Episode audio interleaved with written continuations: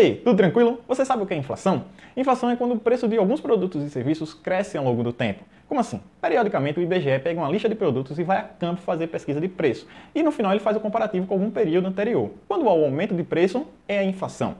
Quando você escuta em algum lugar, a inflação do Brasil sobe 0,45% este mês, quer dizer o quê? Que os itens daquela lista que o IBGE utiliza como comparativo ficou, em média, 0,45% mais cara. Quer um exemplo? Você vai a um supermercado com 20 reais antigamente. O que você conseguiria comprar? E hoje você vai com 20 reais ao supermercado. O que você consegue comprar? Percebe que o aumento de valores desses itens ao longo do tempo é a inflação? E isso é normal e é a evolução normal da economia de um país. O ruim é quando ela sobe e desce de forma brusca e descontrolada, como aconteceu no início dos anos 90. Tranquilo? Sucesso para você. Meu nome é Felipe e esse foi o Finanças em um Minuto de hoje.